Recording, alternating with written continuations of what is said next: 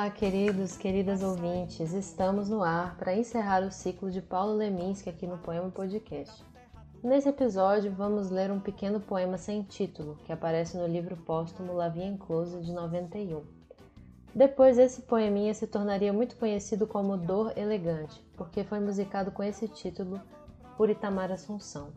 A canção aparece no álbum Preto Braz de 1998 interpretada por Zélia Duncan ao lado de Assunção. A gente comentou um pouco sobre os aspectos que tornaram esse poema musicado tão famoso. Leminski escreveu esse poema perto da morte, e ele estava bastante atormentado por dores físicas e também por outros traumas e perdas. Mas o tema da dor na poesia não é só biográfico, e também comentamos um pouco sobre como que essa associação entre dor e criatividade é bastante tradicional o Facó, inclusive, citou o livro A Melancolia Diante do Espelho, do suíço Jean Starobinski, um texto que passa por esse tema. E também lembramos outros poemas brasileiros que têm a dor como tema. É, dois exemplos notáveis são Uma Faca Só Lâmina e Ódio à Aspirina, de João Cabral de Melo Neto. E como dissemos em dado momento da conversa, o poema de Leminski não é exatamente sobre a dor em si, mas é como o sujeito torna uma dor visível, no caso do poeta, sobre como esse sofrimento se converte num gesto que vira obra. Bom, a gente lembra também que vale muito a pena ler o poema impresso. O Leminski gostava de alternar os versos com recuos diferentes, que dão um movimento muito bonito na página, lembrando mesmo o caminhar torto desse sujeito com dor. E claro, ouvir a versão musicada, que também é muito bonita e muito especial. E fiquem agora com a nossa conversa. Como sempre, foi muito, muito bacana pra gente. Vai pra avenida no dia de carnaval. Eu vou, eu vou, eu vou, eu vou pra Oslo, pra sair no Oslo do... Beleza, gente. Todo mundo refrescado? Kleber voltou? Voltei. Tudo bem? Tudo bem, gente, com vocês. Mais uma vez aqui discutindo o Leminski. Facó voltou? Sim, eu tô aqui. Boa, boa noite a todos. Bom dia, boa tarde. Tudo tranquilo. E você, Raquel, tudo certo? Tudo certo. Vamos lá, o debate. E você, Júlia, tudo certo? Tudo certo, obrigada por perguntar. tudo bem. Clever, vamos ler, por favor, o poema sem título, conhecido como Dor Elegante, um homem com uma dor é muito mais elegante. Caminha assim de lado, como se chegando atrasado, andasse mais adiante. Carrega o peso da dor, como se portasse medalhas, uma coroa, um milhão de dólares ou coisa que os valha. Ópios, édens, analgésicos, não me toquem nessa dor. Ela é tudo que me sobra. Sofrer vai ser minha última obra. Perfeito. É, é difícil, né? A gente, depois que tem um poema musicado e a gente fica muito com a versão musicada na cabeça, é difícil ler sem cair no ritmo, né? A gente uhum. conversou sobre isso quando a gente falou do vapor barato. E, bom, né, como eu disse, é um poema sem título, ficou conhecido como Dor Elegante, porque esse é o nome da, da, da versão musicada, né? Por, por Itamar Assunção ficou muito conhecida também é, na interpretação da Zélia Duncan com, com Itamar Assunção. É, ela, eu acho interessante pensar nesse nome porque no poema em si, a dor em nenhum momento é diretamente chamada de elegante, né? Não existe esse, um verso que diga dor elegante, mas é o sujeito que é, parece mais elegante com essa dor, né? Carregando essa dor. Isso, isso é muito curioso, né? Como que vocês veem a caracterização da dor nesse poema? Bom, eu acho que ela é pouco caracterizada, na verdade. Ele só diz uma dor. E você não sabe exatamente que dor é essa, que tipo de dor é essa. Você sabe que é um peso. É mais a nele. relação da dor com o sujeito, né? Assim. É... Uhum como que esse, como a Julia Sim. falou, né, como esse sujeito, esse homem, né, se coloca é, diante desse sentimento e como ele é visto também, né? Quem vê o homem com a dor é o poeta. Perfeito. Mas a dor também ela é reflexiva, né? no sentido em que um lugar onde você sente uma dor não necessariamente é, é esse lugar onde a dor acontece, né? Então, assim, pode ser um lugar de reflexão mesmo dessa dor, que ela se espalha no, ao longo do, da construção do poema, né? Não é algo que você também abandona, né? Não é um, você não é um portador de uma dor, digamos assim, que você pode, ah, digamos, jogá-la fora, né? é uma dor que, de certa forma, é uma dor crônica, né? no sentido da própria existência também do sujeito, que é uma dor que se relaciona mais também com sua trajetória existencial. E tem uma coisa interessante nesse primeiro, nessa nesse primeira estrofe, que a dor é a única palavra que não rima. Né? Ela está isolada aí. Hum, ah, só. muito interessante.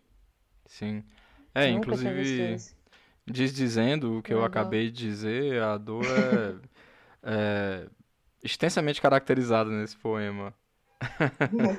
Inclusive, ela, ela é colocada como uma coisa querida, uma coisa cara, né, ao, ao eu lírico.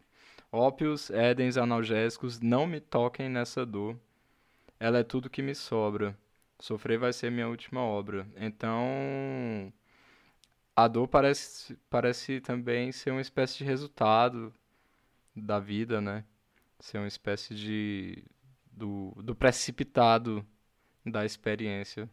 Um componente mesmo, né? Assim, é, eu percebo uma dor sendo caracterizada por dentro e por fora, né? Assim, porque ao mesmo tempo que ele vai descrever esse homem, né, que caminha de lado, que é focado, né, nesse, nessa sensação da dor, né, nessa sensação da dor, é um peso que ele é positivado, né, na segunda parte do poema, né, como uma coroa de um milhão de dólares ou coisa valiosa, né, e não sei, assim, aí você parte do lugar, né, se eu sou um sujeito e se eu sinto dor, né, que, que peso é esse, eu acho que abre para muitas reflexões também, né, é, nossas e tal, mas é para além disso, eu não. Eu acho que há um sentido de conformidade com a dor, né?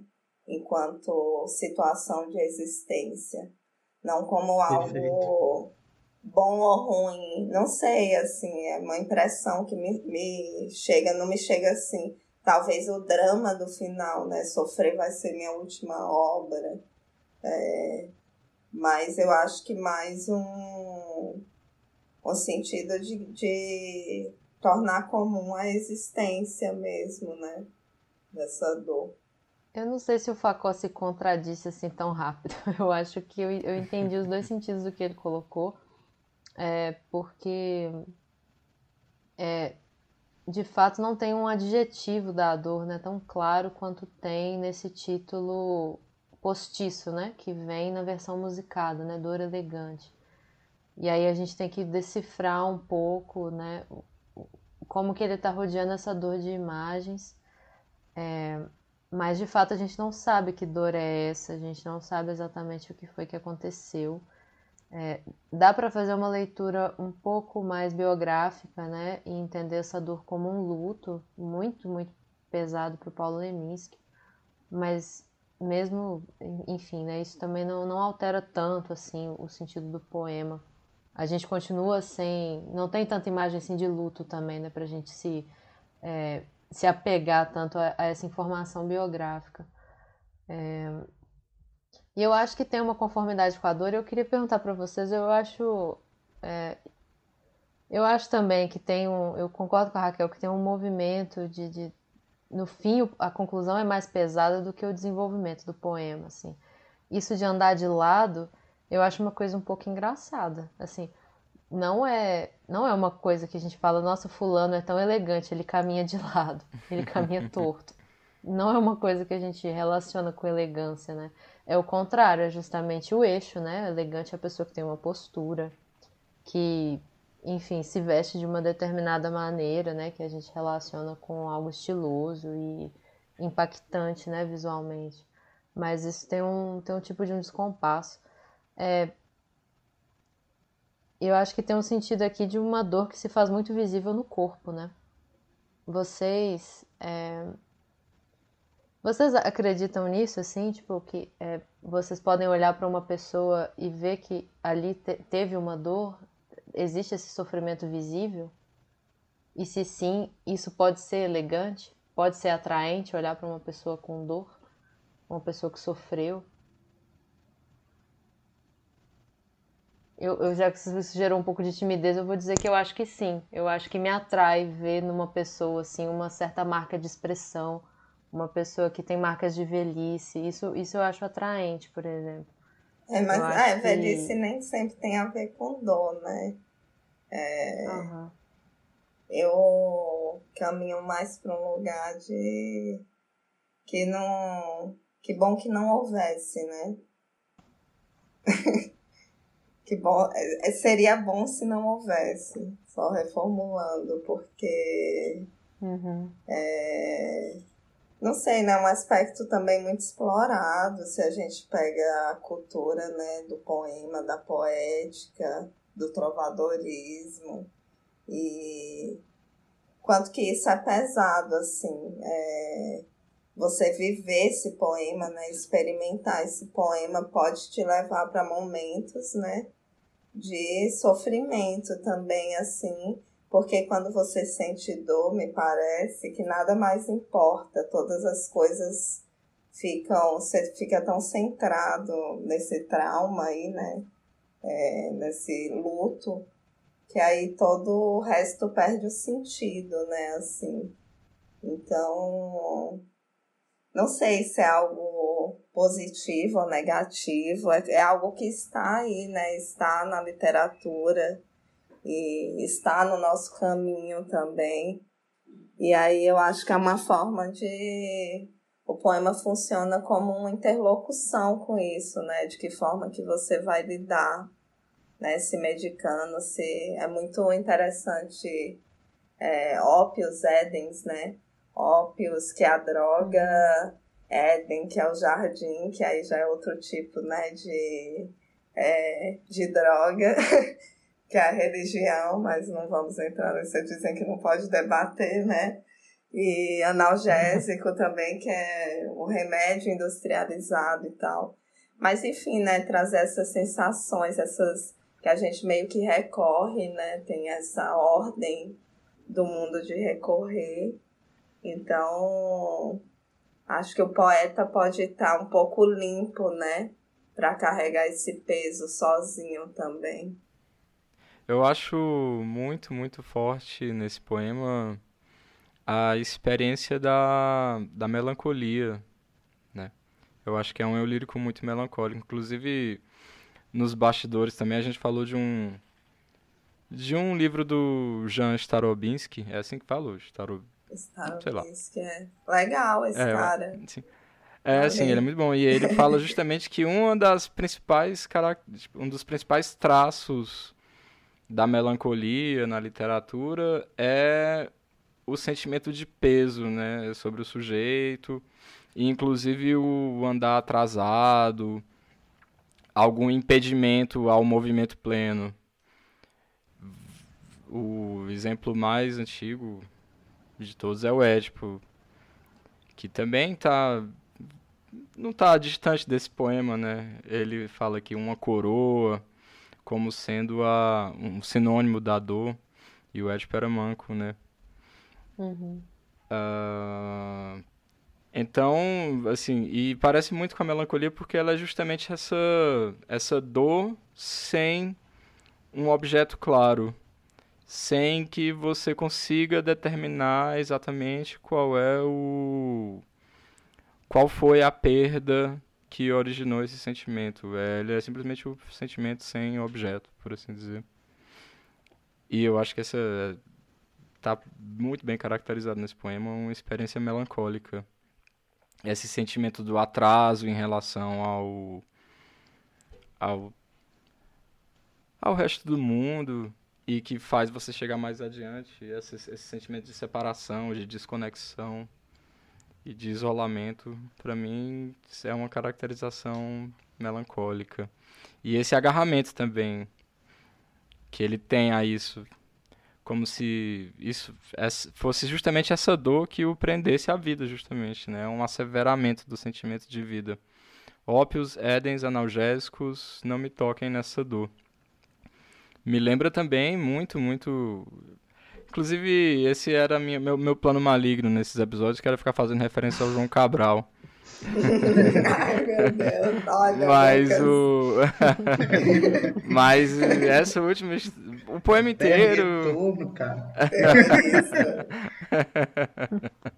Me lembra muito faca uma faca solâmina. Eu acho que a... o primeiro poema lá de uma faca solâmina também se parece muito, inclusive alguns versos. E quando ele fala ópios, édens, analgésicos, essa figura do analgésico também, né?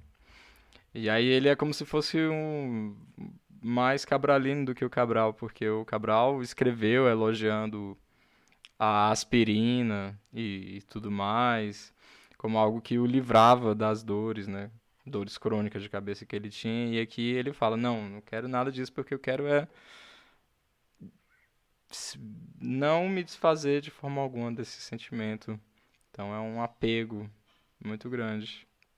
Ah, legal, Facó. Ah, em relação à pergunta que a Júlia fez sobre a, a, marca dessa dor, né? se a gente acha, de certa forma, um traço elegante, né? se é um, um traço que, que a gente considera importante, legal, como é que a gente visualiza isso? Eu acho ah, importante, inclusive, esse, esse traço, né? essa marca, digamos assim, de alguém que, que, não, que não esconde completamente, que carrega uma dor, que carrega de certa forma, um peso, né? Não é um peso do mundo, não são os pianos do mundo, mas alguém que carrega, de certa forma, a sua própria condição com a consciência de que é, de que há, de certa forma, uma dor mesmo e que todos nós passamos por experiências, ou não, né? Que talvez uma dor física nesse sentido também, né? De uma, de uma, de algo que não é anestesiado pelo cotidiano, que eu não consigo uma anestesia para eu poder superar dores físicas nesse sentido.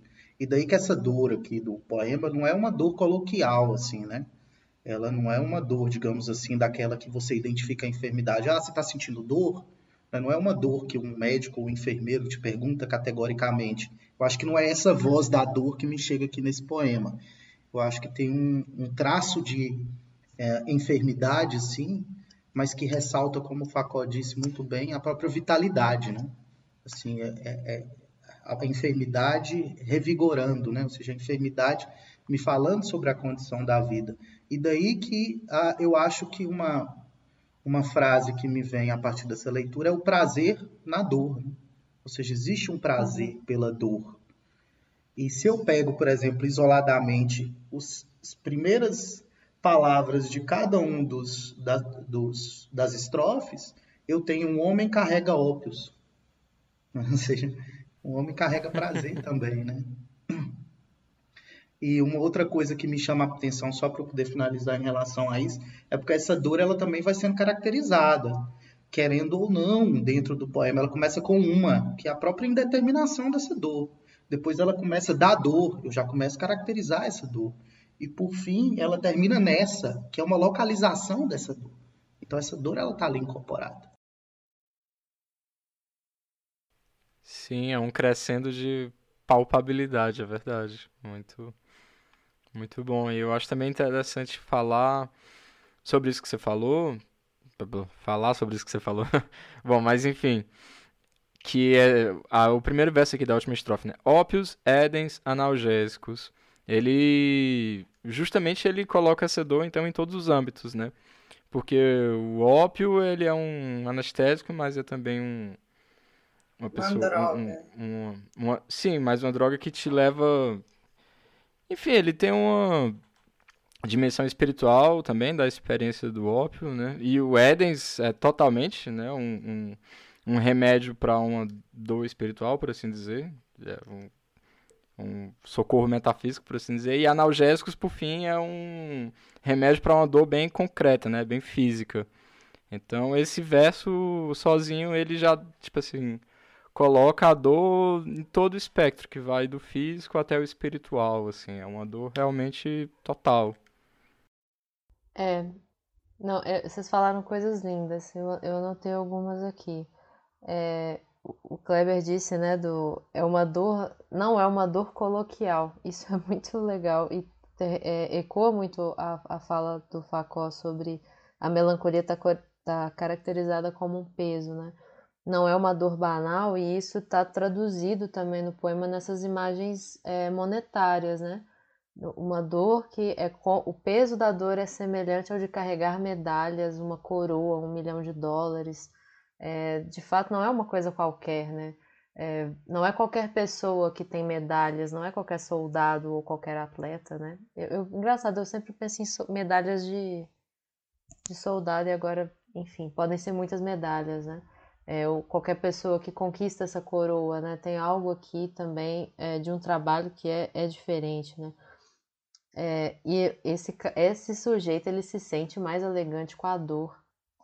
E aí a gente não sabe muito bem para que, que ela serve até o último verso.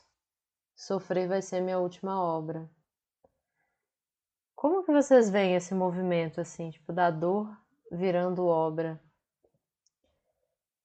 Eu acho que tem uma, uma conclusão aqui, a Raquel já tinha comentado, né, que tem uma coisa aqui mais definitiva e... Eu acho natural no campo literário uhum. esse tipo de resolução e né, esse chamamento para melancolia mesmo, né, e tudo mais, então Acho que é uma resolução natural, assim, para o sentido que a poética veio tomando, assim, talvez enquanto proposta do próprio Leminski, que engloba essa, esse lugar mais melancólico, né, em algum período de produção, né, porque é uma obra bastante versátil também, né, se você for perceber. E e é engraçado você perceber é, também que algo que possivelmente pessimista foi musicado, né, e fez tanto sucesso assim, então há uma identificação, né, o movimento também é uma coisa a ser tratada, né, é, não não estou desconsiderando esse propósito e esse fim, né, porque tem alguns alguns temas que são tocados pela, pela literatura e que devem ser tocados também, talvez seja essa função também, né, de descortinar algumas coisas. Mas o que me chega é isso também, né, e fez sucesso, então há uma identificação, há uma interlocução também, né, marcada, e a resolução, para mim, ela entra nesse significado mesmo de na, natural ao mundo que a gente vive.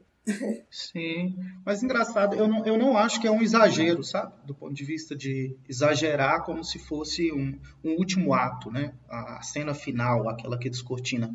Mas tem um, uma coisa que me chama a atenção nesse último verso, que é a própria entrega do fazer, né? Porque assim, a dor se esvai quando sofrer vai ser minha última obra. Então, quando a dor for embora, é a partir do momento em que a obra é terminada. Então, assim, o fim da obra representa o fim da dor. Então, uma obra acabada é uma dor encerrada. E se é uma dor encerrada, também é o fim de quem a escreve, né? E essa dor fica concordo. onde? Ela fica na obra ou ela vai embora com o corpo? Mas eu concordo, acho que tem um movimento importante aí, que é dizer a dor é tudo que me sobra, mas não é a dor vai ser minha última obra, é o sofrer, né? Uhum. E de uhum. fato tem uma abertura para o fazer, assim. Acho, acho bem bonito isso, eu concordo com você. Sim, eu acho que esse é todo o movimento do poema de assumir essa dor como um fazer, assim.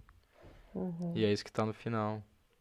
Hum, eu acho que. Ai, a segunda estrofe caracteriza esse, esse peso da dor como uma espécie de valor, né?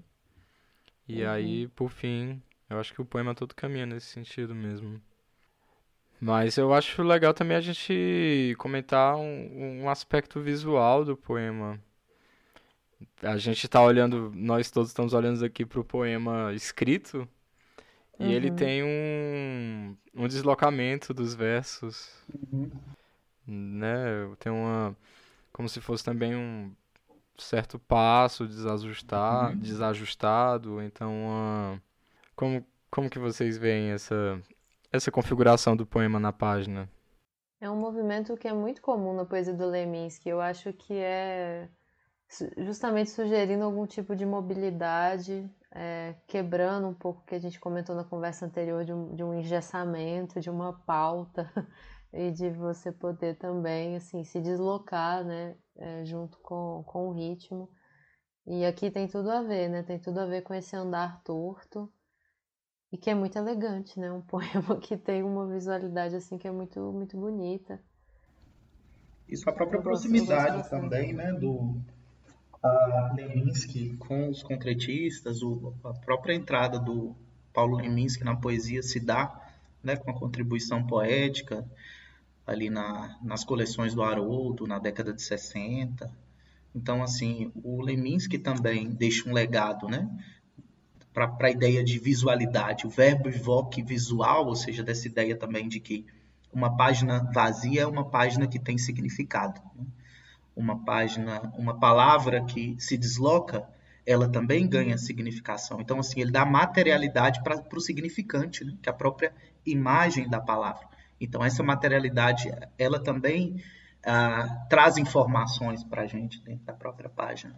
Muito legal convidar o pessoal aí para ler o poema de perto, né?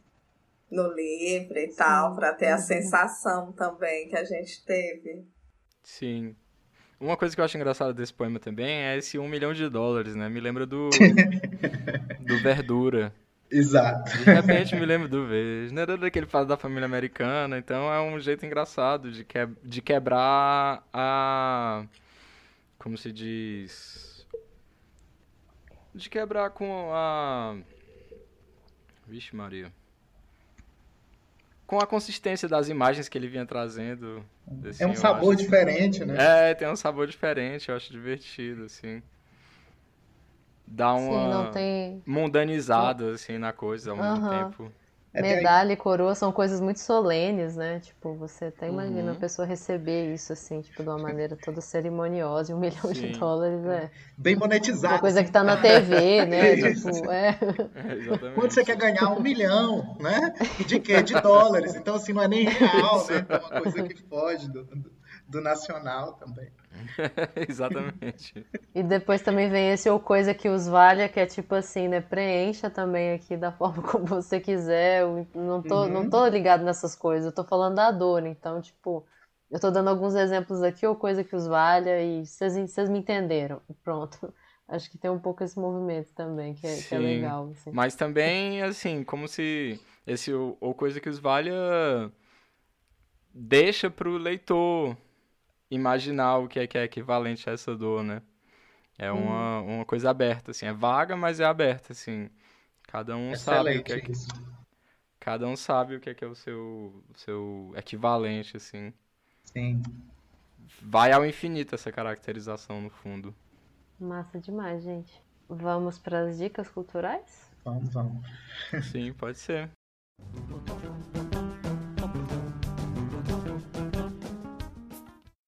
Beleza. Bom, então para encerrar o ciclo das nossas conversas de agosto sobre o poeta Paulo Leminski, a gente de praxe, né, já vem fazendo isso alguns episódios, chegar no fim, fazer algum, algum tipo de recomendação para quem quiser conhecer mais da obra, não precisa ser uma indicação literária, mas algo relacionado ao tema das nossas conversas. E, bom, Paulo Leminski tem tanta coisa ao redor dele. O que, que vocês prepararam? Ah, eu vou começar então a minha sugestão. Eu acho que Leminski, assim, dos poetas, assim como o Ali Salomão, que a gente discutiu, são poetas que deram cara na TV, né? Que apareceram, de certa forma, para a grande mídia e que apresentaram seus, poetas, seus poemas, né? E, sua, e suas coleções, a forma como eles construíam para o grande público, né? Que é uma novidade você ver o poeta, principalmente o poeta que discute a tecnologia e relaciona essa própria ideia da imagem do movimento, pensando na, nessa intersecção midiática. Então, assim, ter uma figura do, do poeta na televisão é importante. O Leminski também deu suas caras, então é por isso que eu deixo como sugestão um, um documentário que foi feito para a TV, realizado em 1985 por Werner, Werner Schumann. É, se chama A Ervilha, Ervilha da Fantasia, um documentário bem legal para a gente conhecer assim, uma das vers a versão ou as versões do Leminski, né? É, ele em casa, nas, de uma forma bem espontânea, sendo entrevistado e falando sobre coisas que lhe interessam, principalmente sobre poesia também. Massa demais. E Raquel, você falou da biografia, né? Então, eu vou indicar algo que ruma também para esse lado biográfico, né? É uma biografia do Leminski que chama O Bandido que Sabia Latim, é de 2001, é do Toninho Vaz, que é um, enfim, um escritor, jornalista e conhecido dentro, eu diria, de um circuito comercial, né? Porque ele escreveu biografias diversas e até sobre o Torquato Neto, que a gente já falou algumas em alguns em alguns outros programas. E, e é essa a minha indicação, porque tem muita informação histórica, né, da própria formação do Leminski, de onde ele vem, marcação de obra, né? Qual foi a primeira obra, como é que ele foi recebido pela crítica, quem eram os amigos, enfim, as pessoas até do próprio tropicalismo, né, com os quais ele dialogava. Então, acho que vale super, super a pena conhecer, assim. Essa é a minha dica. Não, vale mesmo. Eu estou lendo também, estou encantada com esse texto. É um, um livro muito gostoso de ler. E acho muito sensível também no, no, nesse contexto que a Raquel falou. A gente conhecia Curitiba do Paulo Leminski, que acho que em outros textos seria muito mais difícil, né, a gente ter acesso um pouco a, a, esse lugar de onde ele vem e como que era a cena cultural dos anos 50 e 60, muito determinantes assim, né, para a formação dele. E, e, gosto muito também, assim, acho um, um, um livro muito equilibrado assim nas informações biográficas e críticas. E, mas eu vou, eu vou indicar outra coisa também, né? Assim, eu reforço a dica que eu acho que realmente vale muito a pena. Eu sentei para ler e tive até dificuldade de parar. É um texto muito legal. Mas tem uma edição muito bonita é, de um poema do Leminski, que eu me lembro da minha infância. É, eu tava até, eu tô até com dúvida, não tenho certeza, mas eu acho que tem a ver com o presente de namorados dos meus pais, que se chama Lua no Cinema uma edição antiga da Arte Pau Brasil. É o poema do Leminski com ilustrações do Alonso Alvarez. E acho que é um, é um livro, é uma edição muito bonita, assim, que realmente a ilustração com, com os versos é, ficaram muito bem casados e, e eu lembro de ter esse contato ainda muito novinho, assim, e, e acho que fica uma dica, assim, para quem ainda gosta muito do objeto e ter uma edição diferente da Companhia das Letras, um outro contato. É, eu vou ficar com essa dica aqui por hoje. E você, Facó? Uh, eu, bom, eu vou fazer minha indicação, mas antes eu vou falar um, uma última coisa também sobre, o, sobre a indicação da Raquel também, que é o título, né? O Bandido que Sabia Latim. E esse é um título, é muito, muito legal. Porque uhum. eu acho que o, o Paulo Leminski, ele é um exemplo exemplar de um tipo de poética que a gente já discutiu aqui algumas vezes, que surgiu no Brasil, e que a Ana Cristina também é, que é uma conjunção assim de erudição com despojamento e Dando e com traços de cultura marginal pop. também, né? Isso, exatamente. Bem marginal e tal, são lidos, né, em alguns estudos como marginais os dois, mas é Sim. justamente por utilizar a linguagem de forma muito inusitada que também estão em outro lugar, talvez, né? Mas tem esse sentido, né, do escritor. Sim. E essa, essa mistura de registros, né, que ficou como, acho que um, um dos traços mais, mais característicos da poesia brasileira contemporânea e uma das coisas mais interessantes dela também. Essa, essa liberdade com os registros, né? Da língua e da cultura. Mas, bom, o, o que eu vou indicar vai ser um poema que tá no livro de onde a gente tirou o poema do, do episódio passado. O livro é o Distraídos Venceremos, que é um título também muito bom. Dá para explorar, inclusive, mais uma vez em relação ao João Cabral, que via na distração um obstáculo a a leitura como deve ser feita. Então é um título muito interessante por isso também. Mas o nome do poema se chama O Parque Me Parece. E eu gosto porque, para mim, ele faz um contraponto ótimo com esse, com esse poema que a gente leu. Ele também traz a questão do peso, só que de uma perspectiva bem diferente. É, ele começa assim: Pesa dentro de mim o idioma que não fiz. Então, ele traz uma perspectiva complementar porque essa dor que ele carrega é também uma dor de palavras, né? A dor das palavras que não foram ditas e como sendo uma dor que ela ao mesmo tempo se expressa em linguagem. E o poema todo é muito legal, é muito bonito e eu acho que que aí ele relaciona bem esses dois aspectos, como se diz, físico espiritual da dor com esse aspecto linguístico e os dois poemas funcionam muito bem juntos. É, essa é a minha indicação. Incrível, gente, adorei.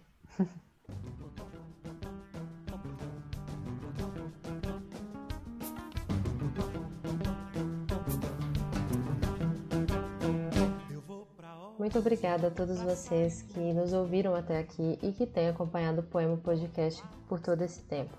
É, ficamos muito contentes de encerrar esse ciclo de agosto e de anunciar uma poeta muito, muito especial para o mês de setembro, a mineira Adélia Prado, que ficou muito pedida quando a gente fez uma enquete anterior e vamos ter o prazer de abordá-la nesse momento. Então fiquem atentos às nossas redes sociais para essa e outras novidades.